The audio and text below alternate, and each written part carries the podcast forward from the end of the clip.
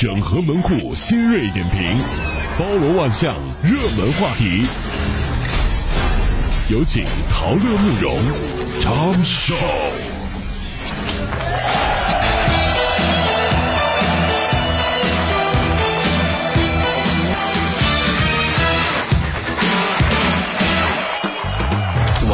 朋友圈哈，大家在讨论一个问题，然后大家在说什么样的人能够说是成就一番大事业。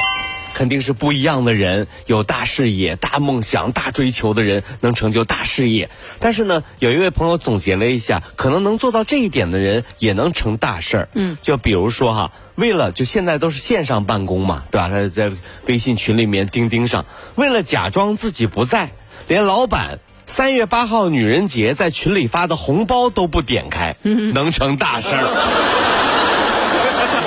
能忍呐。就为了证明我不在，我不这就不干，这红包不拿，生生的把老板的红包第二天退回去了，系统放退回去，你说这是不是成大事的人？哎呀，我天，他也后悔了啊！不不，没有后悔，没有后悔，他这这知道抢了老板红包之后呢，也就三块两块的，完了之后加班得加两天，你知道吧？他知道不至于，证明不在就没事儿，大事儿，你知道吗？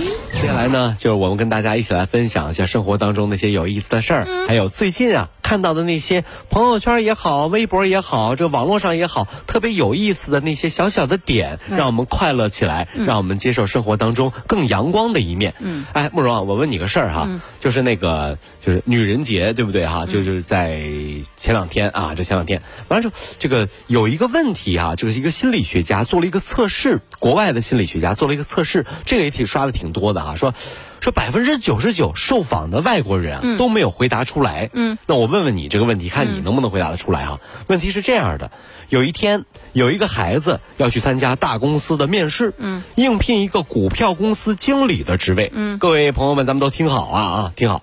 爸爸开车送他去，到达这个公司的停车场的时候呢，儿子的电话响了。嗯，儿子看了爸爸一眼，爸爸说：“你接电话呀。”打电话的呢是一个贸易公司的 CEO，嗯，然后他说了说儿子祝你面试顺利，祝你成功。儿子挂断了电话，望向了坐在身边的父亲，嗯，问这是怎么回事儿？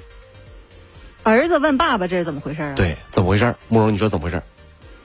金主爸爸。啊，金主爸爸什么意思？那那那俩爸爸我也搞不清楚，我不知道。啊，你告诉我怎么回事？这个心理测试出来之后啊，很多被采访的外国朋友答不出，答不出来，不知道啊，两个爸爸，嗯，怎么回事呢？怎么太神奇了？嗯，哎，这个鬼故事吧，这是怎么会这样呢？嗯，后来正确的答案现在我们来揭晓。嗯，这个打来电话的是一个贸易公司的 CEO 啊，嗯，是他的妈妈。神经病！我了知己。我告诉你，为什么会有这个测试？嗯，其实这也是想跟全天下的女人说，在这个世界上，很多时候我们把女性同胞们想的太弱了。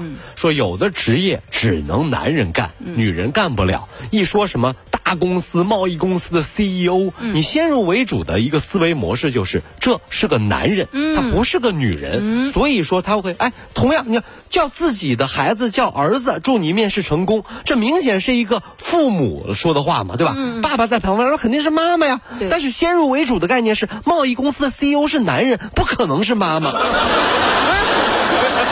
所以说，当时当知道这个消息之后，被采访的那些外国人啊，全都是恍然大悟，突然之间明白了采访他的心理学家要表达的那层含义，甚至有的人都哭了，说真的没有想到，说其实，在我们生活当中，在我们的生命里，很多女性同胞都承担着比男人更多的责任。那还有一个也是一样的，有一个问题说，王警官有个懂事的儿子，但儿子从来不喊王警官爸爸，为什么？因为王警官是妈妈呀。这是不是你第一反应就是警官？肯定是男的吧？那我觉得儿子不喊王警官，就刚才这个 CEO 这个的确让呃，全世界很多人就恍然大悟。对对对，我觉得太有必要了。对，这个就是我们今天啊，这这个在此时此刻呀，想跟所有的这个听我们节目的朋友们来分享的这个事儿，就不要以为很多事儿我们女性同胞做不了，这事儿她就能做，也不要以为所有的事儿都是由男人来做的，很多事儿没有女人她干不了。这条消息刷爆了之后呢，我相信啊，呃，我我今天这个说完这个呢，也希望听到我们节目的很多好朋友们啊，然后也呢去这个把这个问题啊这个记下来，问问身边的人，然后告诉他这个道理，这也是传播一种信念、一种精神，男女平等不是嘴上说说的，有时候是一种意识、一种思维模式的建立。希望大家都可以知道自己身边女性的伟大。嗯嗯嗯啊，一句话啊，就是不要忽视女性。对，对我我作为女性忽视了自己。这个有有有也也这也赖我，是我给你挖的坑，这是这是。因为很多东西啊，你听他说和你看文字是两回事儿。对对对而且我在听他说的时候，我第一感觉就是，哎呀，俩爸爸，你看，是这就是我先入为主。对对反正我怎么就没想到那是妈妈呢？作为女性，我要检讨我自己。啊，那那你不觉得平常你挺像男人的吗？我男性思维怎么了？女人就是。这是我的木大哥，木大哥，给我晒点木讷哥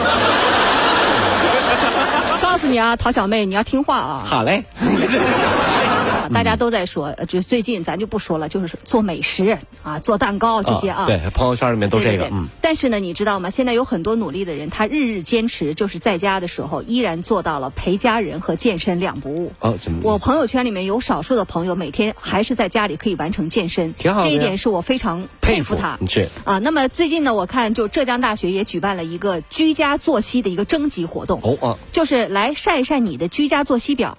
然后浙大有呃学生就晒出了七百份的居家作息表，我就觉得还好，我们的这个呃年轻一代还是争气的。对，呃，您您您什么时候起床，什么时候学习，他们全都安排的明明白白的。哦。你像有一位那个浙江大学的一个姑娘啊，陆同学就七点五十起床做运动，七点五十分，请问陶乐你在干嘛呢？哎呦，我是第二个梦了，梦 CEO 呢，对不对？啊对对，第三个梦没来，第二个梦还没结束。人家啊七点五十开始做运动，哎天哪啊然后八点钟开始学习，哎学习十点进行四十分钟的那个运动，哎就是在家又运动。又运动了。所以就是固定的学习、锻炼、陪家人，包括呃做菜、练习做菜不是，这都是个运动员吧？别闹，人是人文学院学生啊啊，学生大学生哎。准确的在这段时间，不管是隔离也好，嗯。还是在家办公、在家学习也好，有一份明明确确的日程安排表，我觉得这个还挺科学的。这个嗯。挺厉害。其实就比我们上了班有一些年头的人放弃了这个对自我的追求啊对。你知道现在美团有一个官方数据，从一月二十号疫情爆发到二月二十三号，就这个这一段时间，嗯，美团的外卖骑手的岗位新招七点五万人，哎呦，新招人数，其中新增的骑手当中，百分之三十七都是来自于健身教练等等生活服务业。哎呦。啊，这个数据反映出两个事儿，第一就是奶茶、烧烤、火锅不会停，嗯，因为你看他们在招骑手，也就是说他招人，对。需求量大。第二个事儿就说明健身房开门是遥遥无期，